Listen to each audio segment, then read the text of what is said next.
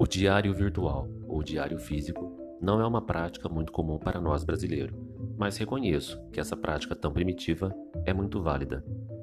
É, a minha intenção com esse diário não é alcançar público, mas se você está aqui, seja bem-vindo.